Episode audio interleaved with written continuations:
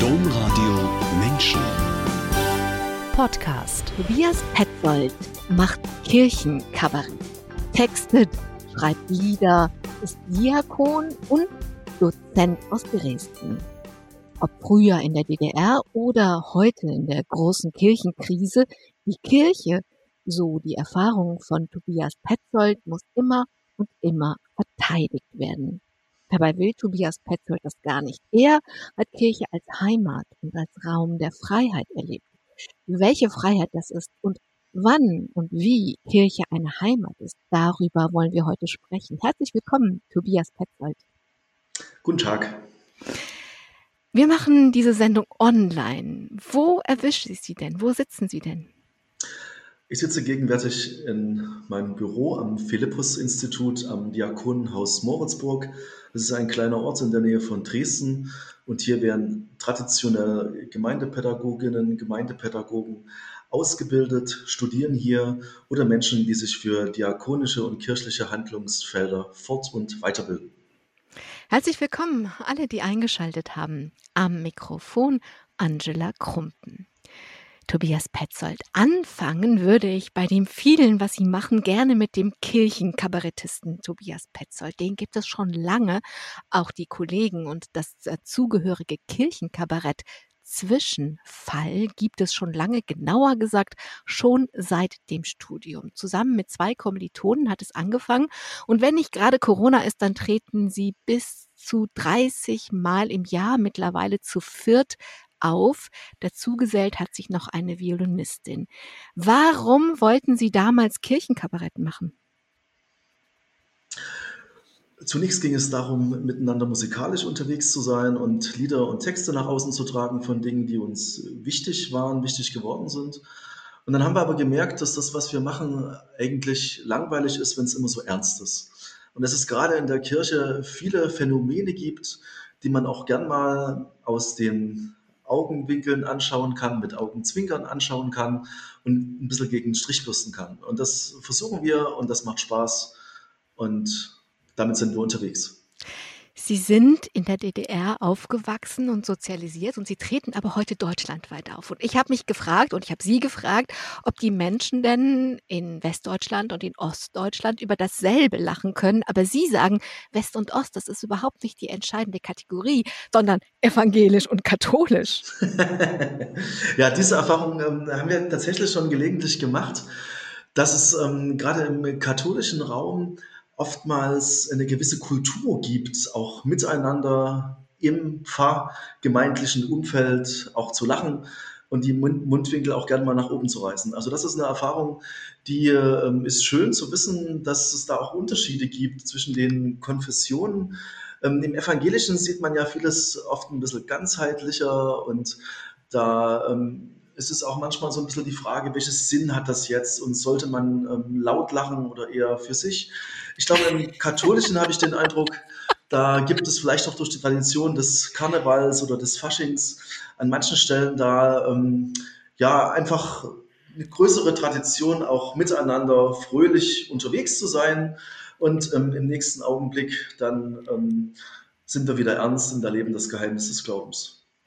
Lachen ist immer gut, Tobias Petzold. Bekommen wir denn eine Kostprobe? Also zum Beispiel das, womit Sie, tun wir doch mal so, als wären wir jetzt ein Publikum. Also wir haben nicht Corona, wir sind, wir sind ein Publikum, wir sind in einem Gemeindesaal und Sie fangen an. Womit fangen Sie an? Ich fange damit an mit einem Statement, denn wir sind Christen. Wir haben immer gute Laune, haben ein gutes Herz und für jeden ein gutes Wort. Wir sind Tag und Nacht einer Meinung streiten uns nie und haben uns alle ganz doll lieb. Wir können über alles reden und über alle auch, solange die nicht da sind.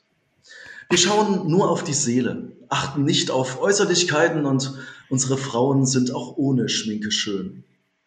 Wir trinken keinen Alkohol, dafür umso mehr Früchtetee und viel vom Wasser des Lebens. Wir haben ein Kreuz am Hals, ein Fisch am Auto und essen freitags immer Fisch.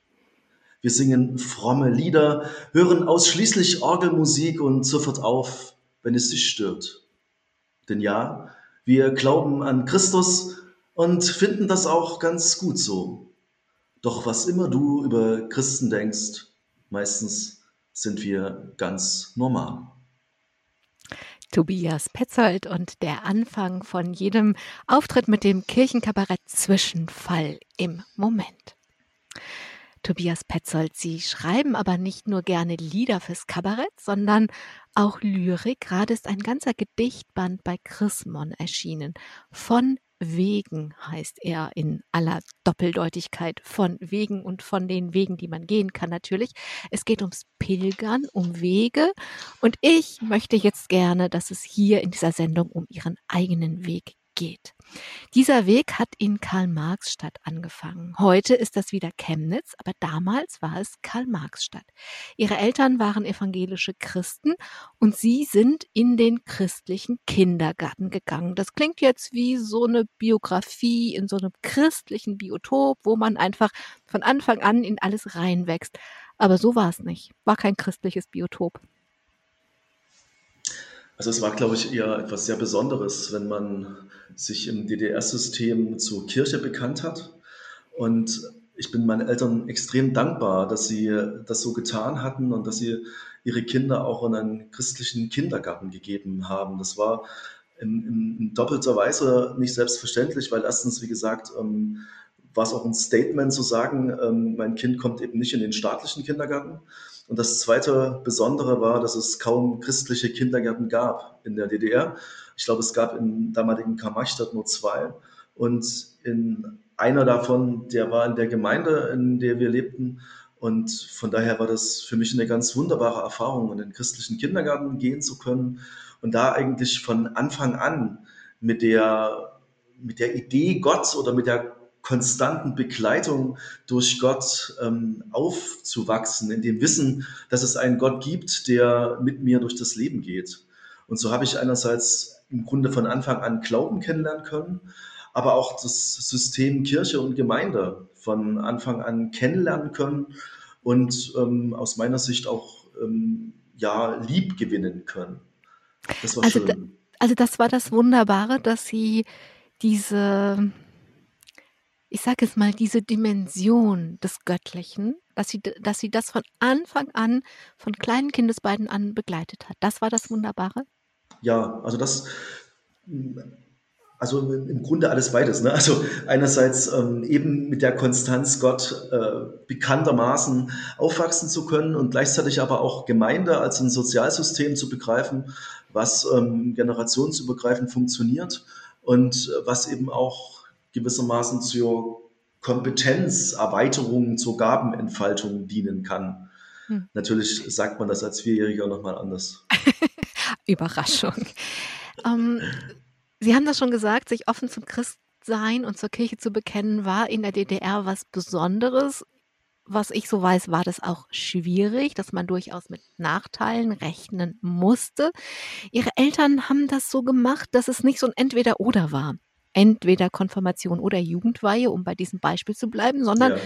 beides. Sie sind tatsächlich konfirmiert worden und dann mit den jungen Pionieren aber auch zur. Jugendweihe gegangen. Ja, das war dann die FDJ, die Freie Deutsche Jugend.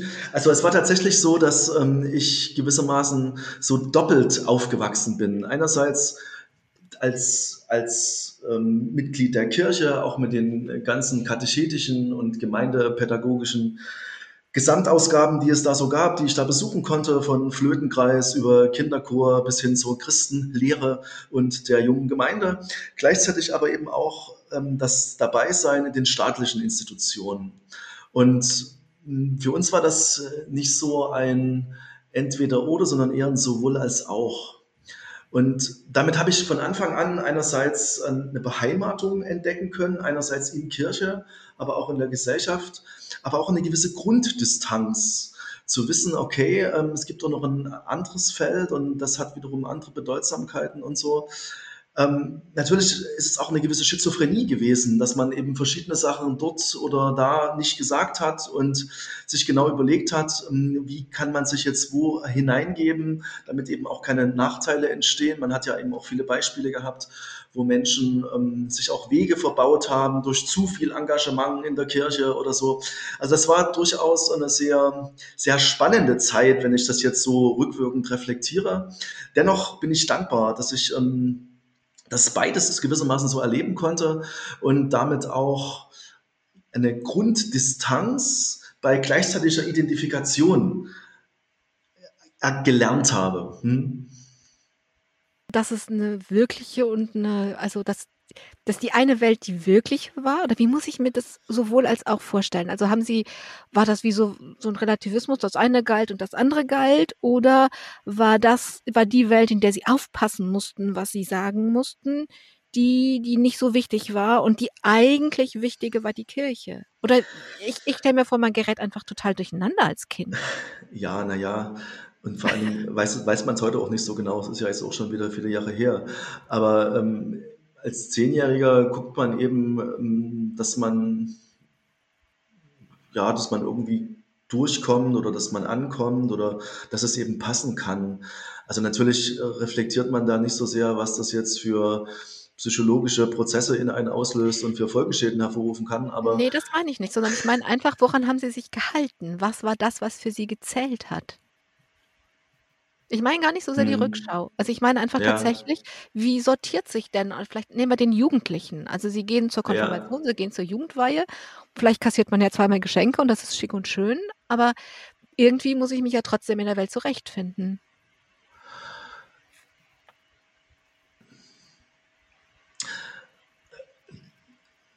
Die Zeit der Jugendweihe war dann, also war dann auch die Zeit, wo dann eben auch die Wende kam und wo dann gewissermaßen ein neues System in, entstanden ist oder neue Herausforderungen auf uns zukamen, dann Anfang der 90er Jahre.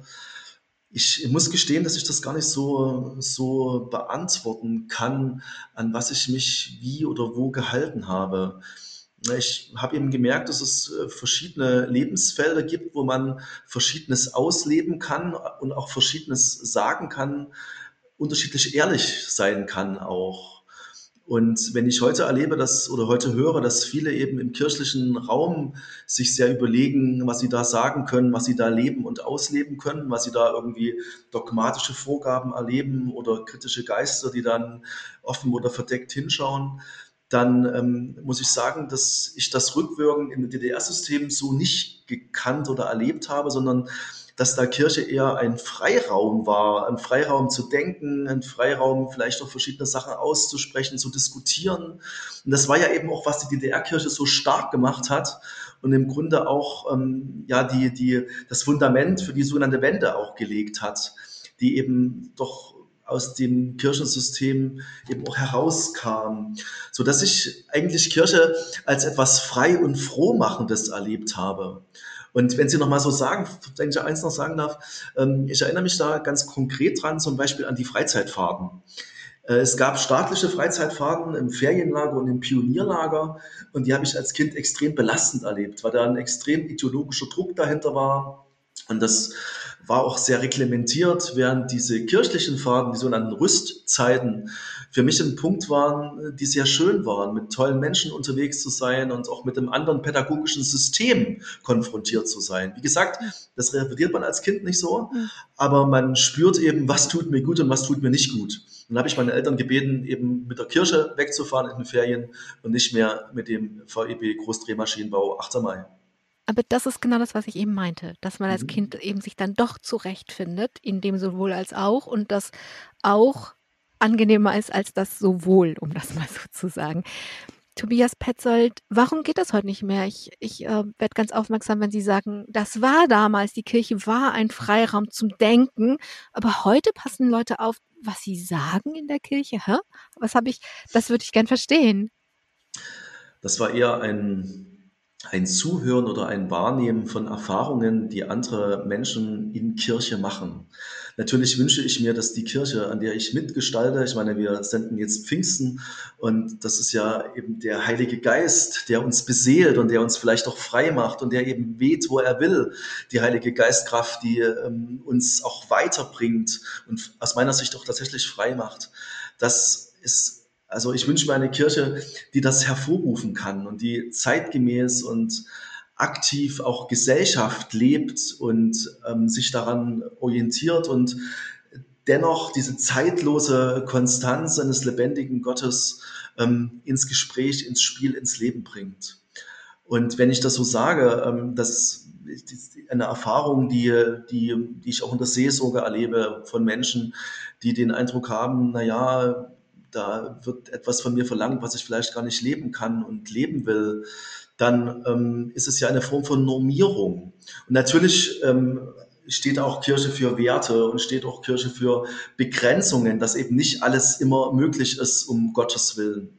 Aber gleichzeitig ähm, verstehe ich auch Jesus so, dass er immer sehr nah am Menschen war und versucht hat, ähm, das zu tun, was Situationen entkrampft hat und äh, Menschen neu zum Losgehen motiviert hat. Tobias Petzold, kommen wir zu dieser Wendezeit. Sie waren mitten in der Pubertät, sind aber natürlich trotzdem sowas wie, also nicht sowas wie, sondern sind trotzdem ein Zeitzeuge. Kurz vor der Wende haben Sie bei einem großen Staffellauf der FDJ mitgemacht und eine der großen Demonstrationen Wir sind das Volk beobachtet. Was haben Sie beobachtet? Wenn man heute über die Wende hört und liest, dann sind das meistens die Erfahrungen von Leipzig oder von Berlin, die dann ähm, in den Medien eine große Rolle spielen. Aber es gab auch in vielen anderen Städten ähm, sehr mutige Menschen, die zusammengekommen sind und ähm, ja auch weit schon vor der Novemberzeit gesagt haben, also wir wollen hier etwas verändern. Unser Staat ist uns so wichtig, unser Land ist uns so wichtig, dass wir, dass wir, in, dass wir es besser machen wollen. Und das war auch in Karl-Marx-Stadt so. Und es gab eben am 7. Oktober so eine erste große Demonstration, ausgehend vom damaligen Schauspielhaus. Und wir sind durch Zufall dazugekommen von dem Großstaffellauf. Das war damals so ein Event, was immer am 7. Oktober war, wo die Schulen gegeneinander angetreten sind. Und haben dann dort eben erlebt, wie dann sehr mutige Menschen ähm, marschiert sind, demonstriert haben. Und äh, da haben sich dann die Kampftruppen entsprechend der und die Polizei, die Volkspolizei entsprechend gegenübergestellt und dann wurde auch geknüppelt und mit Wasserwerfer und so. Und das war für uns eine völlig neue Erfahrung. Das kannte man nur aus dem Westfernsehen. Und dann sind wir auch doch sehr äh, gewaltig gerannt und haben uns in Sicherheit gebracht. Aber es war so ein, wichtiger Moment, so das so zu erleben, dass da plötzlich etwas losgeht, dass sich etwas verändert. Und einige Wochen später war ich dann selbst auch dabei, Ende Oktober, so einer Demonstration. Und ich weiß, dass das ähm, aus, vom Elternhaus sehr kritisch betrachtet worden war, natürlich auch aus Sicherheitsgründen. Aber ähm, das, das Wichtige, was ich mir noch in Erinnerung gehalten habe, ist, dass ich nach Hause kam und es enormen Krach gab. Nicht, weil ich dort war, sondern dass meine Hose voll Kerzenwachs war. Das war eine Problematik, die an dem Abend Ma noch lange geklärt wurde immer doch die wichtigen Dinge in den Fokus nehmen im Leben. Hat Ihnen das Mut gemacht, die Menschen vom 7. Oktober, zu sehen, dass Sie Ende Oktober selbst mit dabei waren? Das weiß ich alles nicht mehr so, aber ich weiß, dass es eine sehr aufregende Zeit war und dass plötzlich so viel losging, so viel möglich war und dass wir dann in der Schule begonnen haben, äh, Demokratieinitiativen zu starten, dass wir miteinander überlegt haben, wie wir dann einen Schülerrat gründen können und dann gab es die Schulversammlung und so. Dann kam es so eine Art Basisdemokratie in, das doch recht stache DDR-Schulsystem. Und das war eine ganz, ganz tolle und wichtige Erfahrung. Gleichzeitig ging es dann los, dass erste Leute gesagt haben, lass uns doch die Stadt Karl-Marx-Stadt wieder umbenennen in mhm. Chemnitz, wie es ja mhm. vor 53 schon hieß und so. Und dann ging plötzlich an vielen Stellen ganz viel los und zunächst auch ganz viel Positives los. Das, äh, dann, da geht's los, das sagen Sie ganz oft. Das hat sich irgendwie eingeprägt. Sie waren, das habe ich schon gesagt, mitten in der Pubertät. Das ist die Zeit, in der jeder Mensch herausfinden muss, wer er eigentlich ist und wohin er eigentlich gehört. Und sich dafür normalerweise an den Erwachsenen reibt, sich von ihnen abgrenzt. Und ähm, die Erwachsenen zwingt, sich mit ihnen zu beschäftigen. Aber die Erwachsenen waren in der Zeit mit sich selbst beschäftigt. Es war tatsächlich so, dass es relativ wenig Personen gab oder Vorbilder gab, an denen man sich orientieren konnte. Einerseits äh, gab es eben die, die DDR-Biografien, die eben ähm, jetzt nicht mehr als Vorbild galten, weil sich das System eben verändert hatte. Und daneben gab es eben die West-Biografien, die man ähm, von Hörensagen kannte oder vielleicht auch Leute selber kannte, aber das war jetzt auch nicht so tauglich für das System damals in Sachsen, so dass es ähm, doch eine Zeit war, wo man doch sehr gucken musste, in welche, welchen Weg geht man. Ähm, ich habe mich dann eben entschieden, ähm, in der zehnten Klasse nicht trotz eines, äh, trotz eines sehr guten mittleren Reife dann nicht irgendwie das Abitur zu machen, sondern eine Ausbildung zu machen als Bankkaufmann, weil dann auch das familiäre Umfeld gesagt hat, Banken wird es immer geben in dieser unsicheren Zeit und ähm, inzwischen gibt es die Bank aber gar nicht mehr, wo ich da die Ausbildung gemacht habe. Die Dresdner Bank AG, die ist dann irgendwann in die Commerzbank aufgegangen und so. Also Dinge, die man damals überhaupt nicht absehen konnte. Aber es war eben, es war so, so viel Unsicherheit und es war so viel, was man falsch machen konnte. Und mh, mm, ja, dann sind Biografien eben zunächst erstmal ganz anders verlaufen, wie sie geplant waren oder wie man sie vielleicht auch ähm, jetzt entscheiden würde. Sie haben in all dieser Unsicherheit versucht, irgendwie nach ein bisschen Sicherheit zu suchen. Das war dann die Entscheidung, die Schule zu verlassen, kein Abitur zu machen, nicht zu studieren, sondern zur Bank zu gehen. Und diese Bank, Sie haben eben schon gesagt, das war die Dresdner Bank, die ja auch gerade erst in den Osten kam, die hat ja auch das ganze neue Wirtschaftssystem mitgebracht. Wie war das denn, diese Zeit, als diese Lehrzeit in der Bank mit der Konfrontation mit dem neuen Wirtschaftssystem? Na, zunächst erstmal war das sehr lehrreich. Also man kriegt da in so einer Bankausbildung noch viel mit, wie Finanzsysteme funktionieren, wie ein Wirtschaftskreislauf funktioniert. Das war, glaube ich, gut. Aber ich würde heute sagen, für mich war es jetzt nicht so gut. Und es war auch schnell klar, dass die Bank und ich keine dicken Freunde werden. Ich glaube, das war auch wechselseitig, diese Erfahrung. Und trotzdem habe ich die Ausbildung erstmal zu Ende gebracht, weil man eben das zu Ende bringt, was man irgendwann mal anfängt. So hatte ich das gelernt. Und ähm, war aber dann auch froh, als dann noch neue Wege weitergehen konnten. Diese neuen Wege waren einerseits, Sie haben das Abitur nachgeholt und andererseits haben Sie Zivildienst in der Altenarbeit gemacht. Jetzt habe ich nicht ganz klar, was zuerst war, aber jedenfalls haben Sie diese beiden Sachen nach, ähm, nach dieser Banklehre gemacht. Konnten Sie sich die Altenarbeit aussuchen oder war das zufällig oder war das bewusst etwas? Das war gewissermaßen meiner Faulheit. Ähm, in meiner Faulheit so. begründet.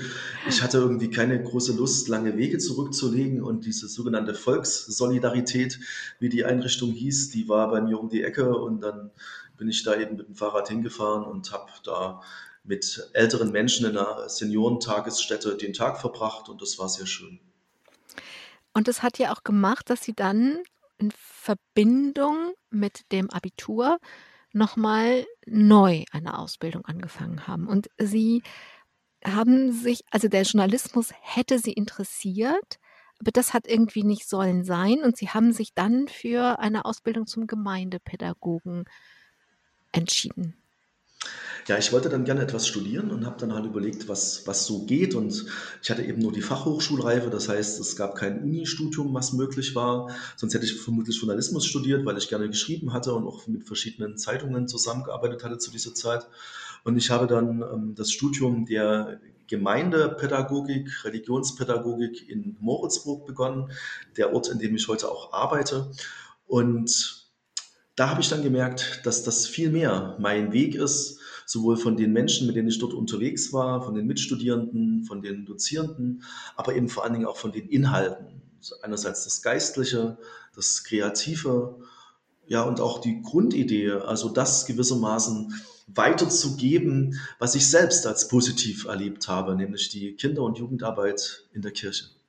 Und wenn man da mal versucht, eine Schnittmenge zu suchen zwischen dem der Vorstellung, ich werde vielleicht Journalist oder ich gehe diesen Weg, dann hat das ja beides ganz viel mit dem Wort zu tun. Also Sie sind sich ja treu geblieben und ähm, drücken sich über das Wort aus. Naja, am Anfang war das Wort und das Wort war bei Gott und Gott war das Wort. Und man denkt ja heute manchmal, dort war es vielleicht auch ganz gut aufgehoben, wenn man uns heute so zuhört.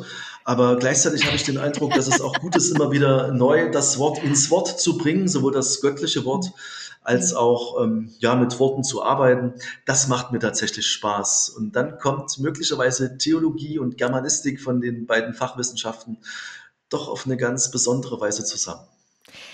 Also was ich mich gefragt habe, ist, was war denn Ihr Ziel? Was hat Ihnen denn vorgeschwebt? Ein engagierter Lehrer zu werden oder ein Seelsorger oder als Kirchenkabarettist auf den großen Bühnen der Welt zu stehen? Also gab es da irgendeine Vorstellung oder haben Sie es einfach angefangen und es hat zu Ihnen gepasst und dann sind Sie halt mal losgegangen, um Sie zu zitieren?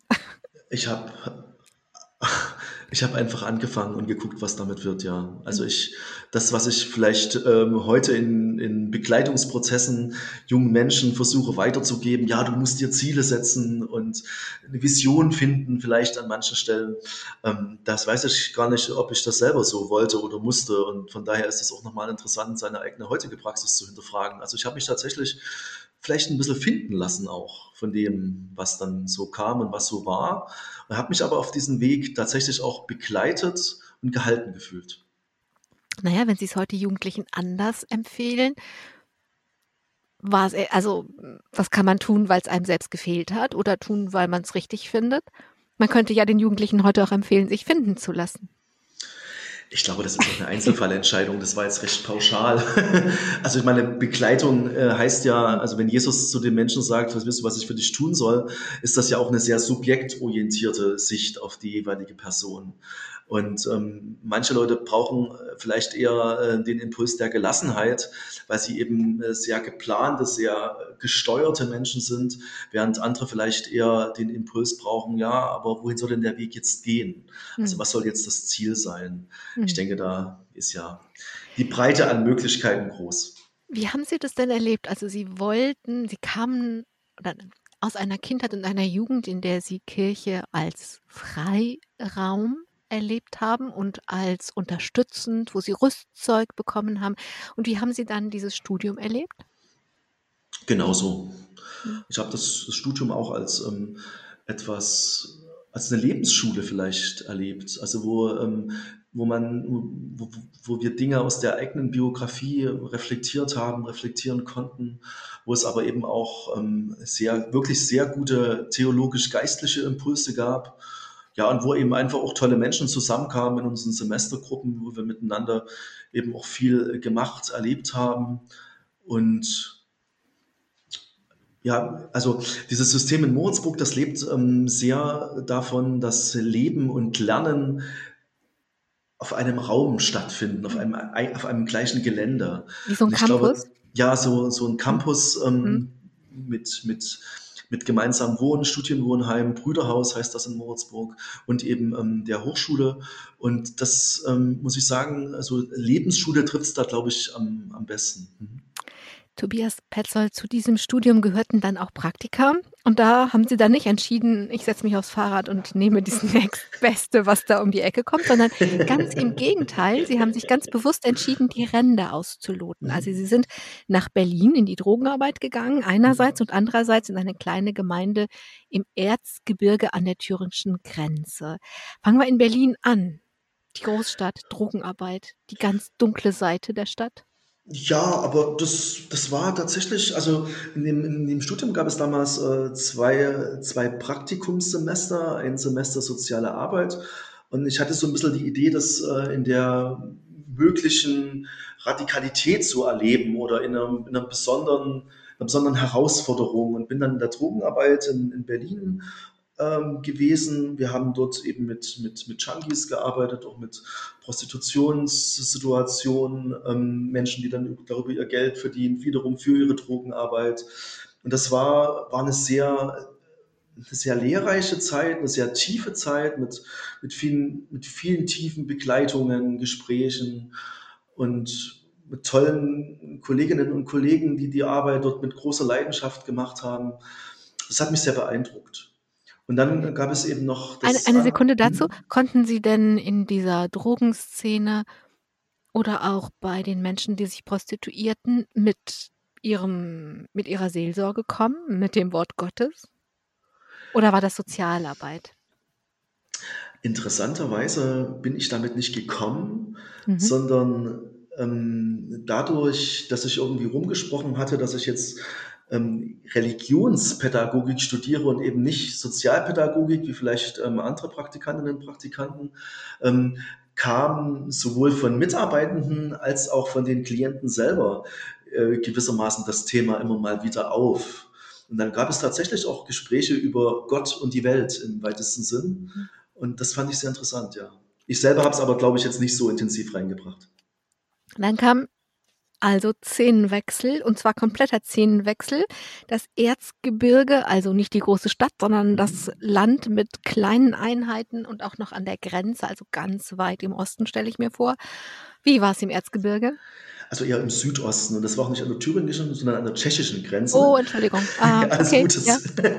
ist ja, Ja, doch sehr speziell. Tee, genau, Mhm. Tee wusste ich. Ach, okay. Ja, Ja, das war ähm, Neudorf, ein kleines Dorf, ein sehr schönes Dorf im Seematal, inzwischen bekannt durch seine Räucherkerzchen. Und das ist tatsächlich eine sehr, sehr, sehr, sehr lehrreiche Zeit gewesen, weil ich dort, ich sag mal, ähm, Glaube auch in einer gewissen Reihenform erleben konnte, mit Menschen, denen Glauben auch wirklich sehr wichtig war, denen die evangelische Kirche da eine wichtige Heimstätte war.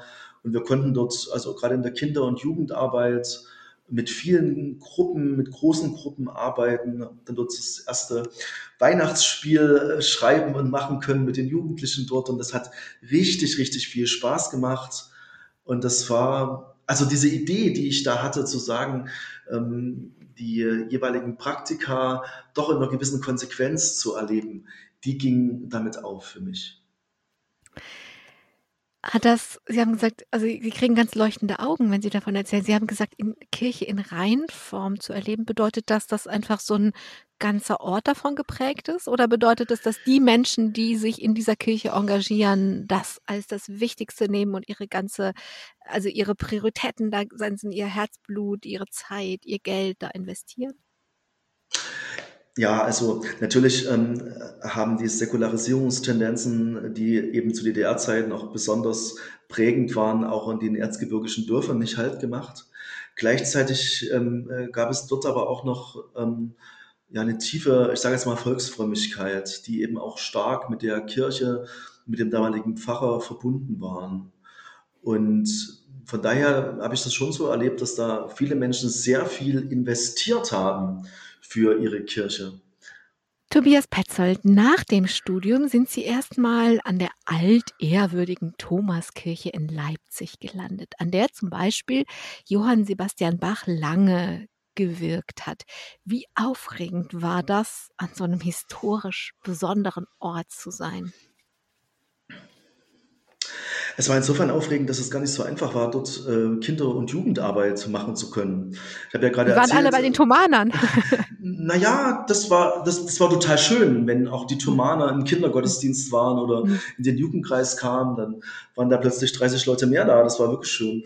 Aber gleichzeitig ist es aber auch kompliziert in so einer Kirche, die eben dauernd ähm, bespielt, vermarktet wird, da einfach mal einen Probetermin zu finden für einen Jugendgottesdienst oder für ein Krippenspiel. Das war wirklich herausfordernd. Hat aber Spaß gemacht, gleichzeitig eben auch so eine Innenstadtsituation wahrzunehmen, so eine prominenten Situation, eine prominente Kirche ähm, wahrzunehmen, die eben weit über die Stadt hinaus strahlt. Und ja, alles, was man eben tat, hatte eben auch eine gewisse Öffentlichkeitswirkung und brauchte auch einen gewissen Anspruch. Und wie haben Sie sich dem gestellt? Also wie haben Sie gesagt, okay, ich nehme diesen Anspruch wahr, aber hier bin ich, junger Religionspädagoge, ich mache das schon. Also es war sicher auch nicht frei von Reibungen, würde ich heute sagen. Gleichzeitig ging das eben mit großen Kompromissen. Und dann war eben eine Krippenspielprobe abends um 10 und dann Eieiei. waren eben dann die Eltern halb zwölf äh, abends dann vor der Kirche und haben mich beschimpft, warum ich ihre Konfirmanden so lange in Beschlag nehme. Und aus heutiger Sicht muss ich sagen, völlig zu Recht. Hätte ich als Mutter auch was gegen gehabt. Mon Dieu. Ja, also war das aber eine gute Zeit insgesamt? Es war eine gute und lehrreiche Zeit, ja. Hm. Und es war eine Zeit, wo ich auch parallel ähm, an vier oder fünf verschiedenen Schulen auch unterrichtet habe, Religionsunterricht gegeben habe. Und dann war das auch für mich immer schön, wenn dann so Leute aus dem Religionsunterricht auch in den Jugendkreis kamen oder wenn es da irgendwelche Verbindungen gab bei, bei Freizeitfahrten oder so. Das waren dann so auch so Sternstunden des, des gemeindepädagogischen Dienstalltags. Seither, Tobias Petzold, haben Sie als Pädagoge und als Dozent und sind noch evangelischer Diakon geworden, ganz unterschiedliche Dinge gemacht, aber irgendwie haben die alle mit der Moritzburg zu tun. Sie haben ein Institut geleitet oder was dort angesiedelt ist und ganz ehrlich, diese Moritzburg und alles, was zu diesem Diakonenhaus gehört, ähm, ist so ein bisschen wie eine Sonderwelt. Ist das nur mein Eindruck oder ist das so? Das ist so, ja, das ist tatsächlich so. Und ja, man hat immer gesagt, das ist so eine fromme Insel und da mhm. fehlt es an Anregungsbreite für die Menschen, die sich hier bilden lassen und das ist so ein bisschen entrückt vor der Stadt. Und ich sage heute, und genau damit sollten wir werben. Hier fährt eine Dampflok vorbei jeden Tag. Hier fahren Pferdekutschen lang. Hier ist das Internet so schlecht, dass ich immer mal wieder nachsteuern muss. Also das ist äh, tatsächlich ähm, also äh, eine das Sonderwelt, jetzt, würde ich sagen. Hm? Aber diese Sonderwelt, die Sie jetzt gerade beschreiben, das klingt so, als wären Sie bei den Quäkern und würden irgendwie immer nur Tomaten zu Ketchup verarbeiten. Ähm, also es klingt so nach der alten, guten Welt, aber das ist es ja eigentlich nicht. Ich meinte mit Sonderwelt einfach nur, dass das alles so, ja, es greift so wie so ein Zahnrad ineinander und nichts davon kenne ich. Also. Ja. Gut, es ist sicher, sicher ein sehr binnenstrukturierer Begriff Moritzburg. Aber für die evangelische Szene, gerade in Ostdeutschland, ist es tatsächlich ein, ein wichtiger Ort, glaube ich. Also ich glaube, dass viele Menschen aus Kirche und Diakonie hier schon mal irgendwelche Bildungsereignisse erleben konnten. Und es ist vor allen Dingen ein Ort auch der Besinnung und des Rückzugs. Und damit, finde ich, sind wir ziemlich aktuell. Und natürlich kann man jammern, äh, dass hier äh, der Netzempfang schlecht ist. Man kann aber auch sagen, okay, das ist vielleicht auch ein Alleinstellungsmerkmal, wenn man sich mal zurückziehen will, dass man eben vielleicht wirklich auf einer frommen Insel in einem guten Sinn ist, wo mhm. man auftanken kann, wo man sich besinnen kann und wo man auch, ja, vielleicht neuen Sinn entdeckt. Naja, Zu also unseren also, Menschen, die bei uns äh, sich ausbilden lassen, sage ich immer, das ist eine Ausbildungszeit, die aber auch eine Bildungsauszeit ist. Und dafür dient der Ort, das Gelände, das Diakonenhaus sehr. Also da passt das mit der Dampflok als Bild dann natürlich schon, dann verstehe ich das besser, denn jedes Kloster, das ähm, Exerzitien oder Kontemplationskurse anbietet oder Retreats oder wo auch immer man sich zurückzieht, ist es, wenn man das wirklich machen will, damit verbunden, dass man die sozialen Medien und überhaupt die Medien an der Pforte abgibt und am Ende des Kurses wieder einsammelt. Tobias Petzold, Sie stehen vor einer neuen Herausforderung ab September. Sie werden sich beruflich nochmal verändern und ich habe mir das zwar durchgelesen, aber dann habe ich gedacht, nee, das lasse ich Sie erklären. das ist ja, es gibt ja in allen Konfessionen so ganz besondere Gruppierungen und äh, Strukturierungen. Und im Evangelischen gibt es Diakonengemeinschaften, Diakoninnengemeinschaften. Hm. Und das ist nicht vergleichbar mit Diakonissen in jedem Fall, sondern also Diakonissen so Menschen, die man vielleicht so mit Haube ähm, hm. in Erinnerung äh, kommen, sondern es sind äh, gewissermaßen Organisationen, die Menschen zusammenbringen, die eine ähnliche Ausbildung haben, die ein ähnliches Arbeitsprofil haben und die in einer ähnlichen Glaubens- und Ideentradition ausgebildet sind und arbeiten. Und solche Gemeinschaftsorte gibt es einige ähm, in Deutschland, zum Beispiel das Raue Haus in Hamburg gehört dazu oder die Gemeinschaft Nazareth in Bielefeld-Bedel oder in Rummelsberg oder in Ludwigsburg oder eben auch wir hier in Moritzburg und ähm, gibt einen Zusammenschluss von Diakonen, Diakoninnengemeinschaften.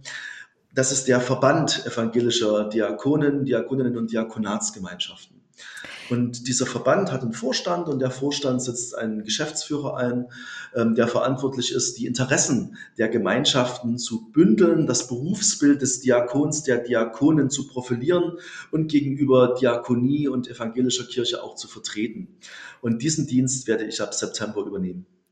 Wenn Sie das abgrenzen zwischen Diakoninnengemeinschaften und Diakonissen, dann stelle ich mir das so vor, wie das eine sind eher, ist eher ein Ordensleben, das andere ist eher so ein Leben in Kommunitäten, mhm. was auch ein Stück Verbindlichkeit hat, aber eben nicht so radikal ist wie ein Ordensleben. Sowas? Ja, sogar noch ein bisschen abgeschwächter. Also man lebt auch jetzt nicht unbedingt in Kommunitäten zusammen, sondern fühlt sich eher ideell verbunden. Ja, Aber also, man, man schafft einen, einen Bezugspunkt und schafft mhm. das, was sie selber ja in Kirche so wohltuend erlebt haben, sowas wie Heimat. Wenigstens ja. geistliche Heimat. Ja, ja, tatsächlich. Und mir fällt es immer auf, gerade bei den älteren Glaubensgeschwistern, die eben in Moritzburg ausgebildet sind, wenn es hier in Moritzburg eine Veränderung gibt, da gibt es immer mal wieder den Spruch, das ist nicht mehr mein Moritzburg.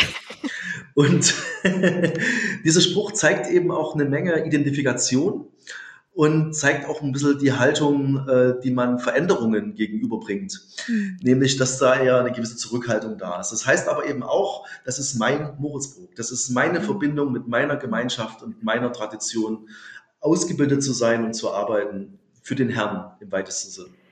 Das ist schön. Also Sie nennen sich Glaubensgeschwister. Das drückt ja schon eine große Verbundenheit aus. Das ist das eine. Mhm. Und das andere ist, da bin ich mal gespannt, wann Sie in dem Alter sind und sagen, das ist nicht mehr mein Moritzburg. Vielleicht ist das ja auch was, was biografisches, also was man einfach in ein Alter kommt, wo man sagt, so jetzt mal, jetzt mal ruhig mit den jungen Pferden.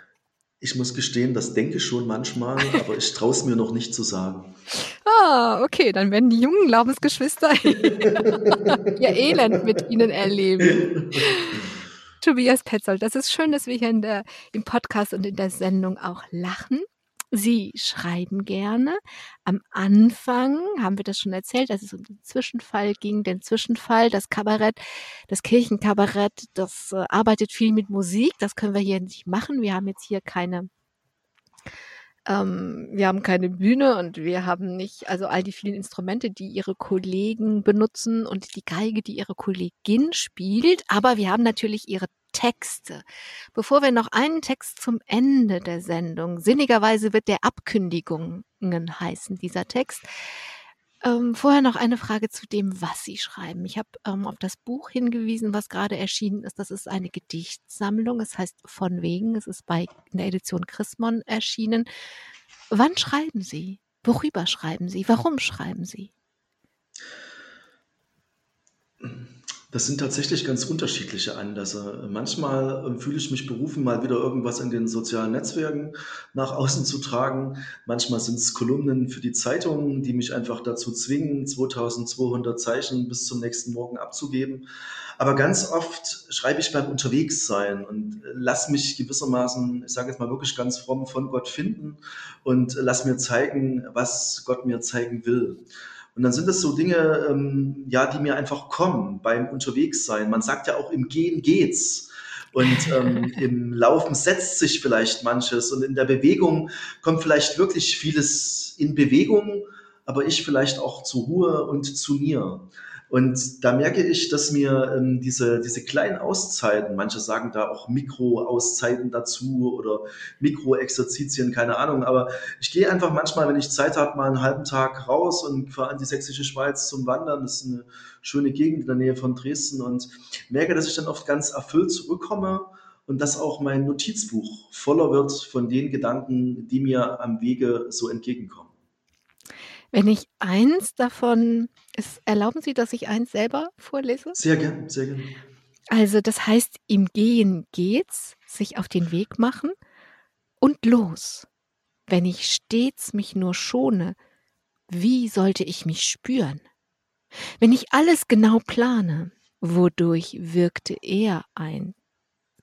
Wenn ich allein meiner Kraft vertraue, wo bliebe mein Glaube? Ist das so etwas, was äh, am Wegesrand entstanden ist?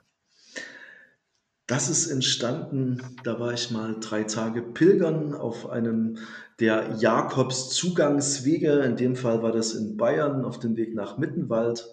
Und da bin ich da so einen kleinen Hügel hoch und es war heiß. Und ich habe gedacht, na klar, hätte man jetzt hier auch anders vorankommen können. Aber das hier ist gerade wertvoller.